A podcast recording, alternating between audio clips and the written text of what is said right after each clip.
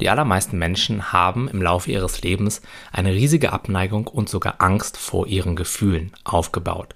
Das heißt, selbst wenn sie anfangen, diese Gefühle zu akzeptieren, kommen sie gar nicht mehr so sehr an diese Gefühle heran. Denn wir haben uns mentale Abwehrmechanismen zugelegt, die uns regelrecht davon abhalten, in die Tiefe zu gehen und für wirkliche emotionale Heilung zu sorgen.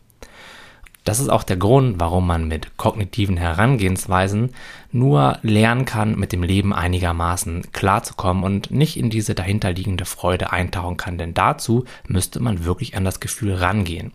Wenn wir aber nur ausschließlich rational mit dem Gefühl umgehen, es erklären, es verstehen, ist das letztendlich nicht viel mehr als eine weitere Form des Widerstands gegen dieses Gefühl. Denn irgendwo entsteht das ja aus dem Eindruck heraus, Gefühle wären etwas Schlechtes, gegen die wir etwas tun müssen, die wir verstehen müssen, damit sie dann nicht mehr so sehr hochkommen. Und was versprechen wir uns davon? Wir versprechen uns dann davon ein Leben, in dem eben diese Gefühle nicht mehr so sehr hochkommen und wir dann zufriedener sind. Wahre Zufriedenheit kommt aber dann in unser Leben, wenn wir in die Tiefe gehen, Gefühle durchfühlen und sie somit freilassen.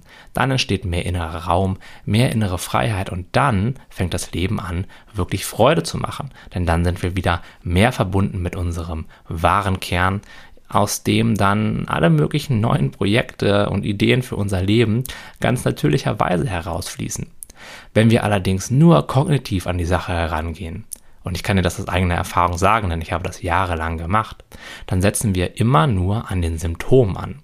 Denn diese ganzen negativen Gedanken, diese ganzen Glaubenssätze, diese ganzen, ja, Überzeugungen über uns und über andere Menschen und über das, was wir können, die entstehen ja aus unseren alten Prägungen, aus unterdrückten Gefühlen. Und wenn wir diese Gefühle auflösen, dann lösen sich auch diese Glaubenssätze auf, dann lösen sich auch diese Überzeugungen über uns und über andere Menschen auf und werden durch viel positivere ersetzt. Denn diese neue Positivität entsteht ja dadurch, dass wir wieder mehr mit unserem wahren Kern, mit unserer eigenen Wahrheit in Verbindung sind. Und daraus entstehen dann die Sachen, die wir oft vergebens durch eine eher kognitive oder rationale Herangehensweise versuchen, uns irgendwie zu erdenken.